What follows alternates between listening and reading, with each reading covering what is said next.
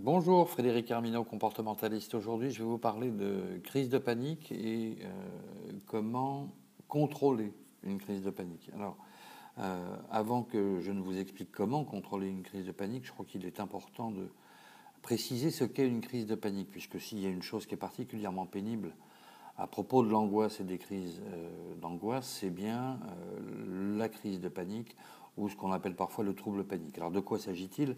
Eh bien, imaginons, alors que vous avez euh, tout essayé pour combattre votre angoisse, que confronté à une situation que vous redoutez par-dessus tout, rien ne donne de résultat et que vous avez donc toutes les raisons de ressentir une peur panique. Alors prenons euh, le cas d'une personne atteinte de phobie sociale ou d'anxiété sociale. Eh bien, cette personne, on va l'appeler Françoise, redoute de se trouver dans la rue ou dans n'importe quel autre lieu public et a l'idée de quitter sa zone de confort, son appartement, sa maison, et de devoir se rendre à l'extérieur, eh bien, euh, Françoise ressent déjà les symptômes de l'angoisse. Les symptômes de l'angoisse sont donc assez classiques, hein. c'est l'accélération du rythme cardiaque, la transpiration, les tremblements, euh, la boule au ventre, ou ce qu'on appelle plus communément la boule d'angoisse. Elle a des nausées, peut-être même des vomissements, et puis une incapacité à prendre de la distance, c'est-à-dire à objectiver. Alors Françoise, ne connaissant que trop ses symptômes depuis le temps qu'elle en souffre, essaie encore une fois de se calmer, de rationaliser, en essayant de se convaincre que tout va bien se passer. En règle générale, ce comportement a pour effet d'aggraver ses perceptions émotionnelles et de fait, Françoise se retrouve encore plus en difficulté et encore plus en souffrance. Pour autant, bien que consciente de cette douloureuse évidence, Françoise ne sait que faire d'autre. Elle n'a pas d'autre possibilité à sa connaissance. Et en plus, la conscience qu'elle a d'avoir un comportement inadapté, aggravé par son incapacité à prendre de la distance par rapport aux situations qu'elle redoute, lui font ressentir et de la honte et de la culpabilité.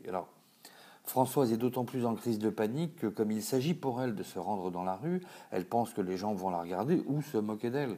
Et Françoise est donc victime d'une crise de panique issue d'une phobie sociale ou d'une anxiété sociale.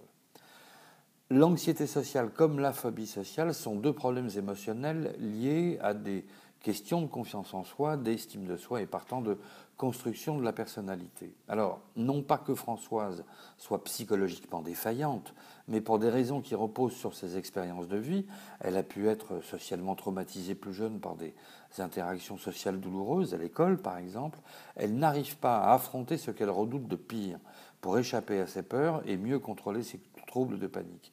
Donc Françoise aura une tendance certaine à l'évitement, c'est-à-dire qu'elle cherchera par tous les moyens à échapper ce qui lui fait parfois si violemment ressentir une peur terrible, une peur panique. Et plus Françoise réagira de la sorte, et pire cela sera. Alors il existe bien sûr des solutions à ces problèmes de troubles paniques et de crises de panique. Le premier réflexe des personnes victimes de crises de panique consiste à essayer de se raisonner, voire de se forcer à faire ce qui leur fait si peur. Et en réagissant de la sorte, ces personnes essaient de se convaincre que tout va aller bien. Comportement ô combien courageux, mais totalement inefficace. Depuis près de 25 ans que j'exerce en qualité de comportementaliste, j'ai eu à maintes reprises l'occasion d'expérimenter différentes méthodes ou stratégies thérapeutiques issues de l'approche systémique de Palo Alto. Et à ce propos, euh, je pense, vous l'aurez compris, je vous parle de thérapie comportementale.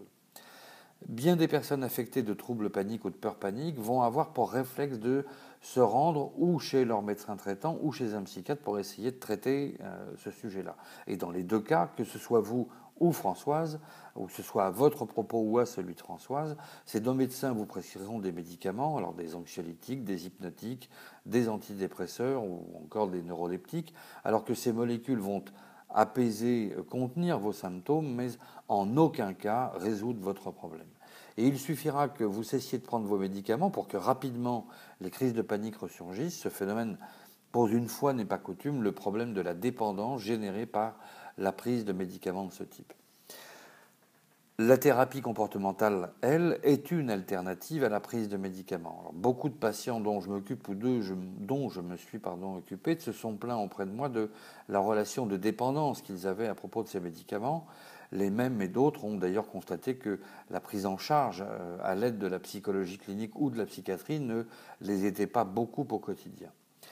Tout le monde n'a pas nécessairement ni le temps ni le désir de prendre le temps justement pour faire des liens entre son histoire de vie, sa personnalité et ses crises de panique. Et d'aucuns d'ailleurs ont essayé des démarches alternatives pour diminuer ou les symptômes de troubles paniques ou pour gérer leur crise de panique. Et si ces personnes ont pu diminuer leur ressenti émotionnel face à ces crises, elles n'ont pourtant jamais trouvé une solution pérenne. Et du coup, la thérapie comportementale vous offre cette solution grâce à des exercices très simples qui, très rapidement, vont vous aider à ne plus souffrir de ces crises de panique. Donc vous trouverez le lien euh, pour accéder à ce programme thérapeutique en ligne en dessous du podcast dans la description.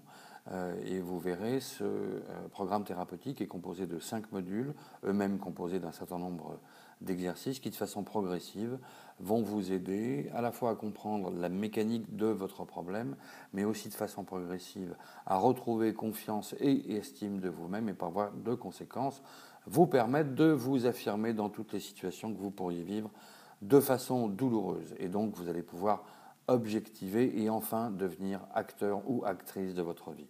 Merci de votre attention, je vous souhaite une excellente journée ou une excellente soirée et à très bientôt. Au revoir.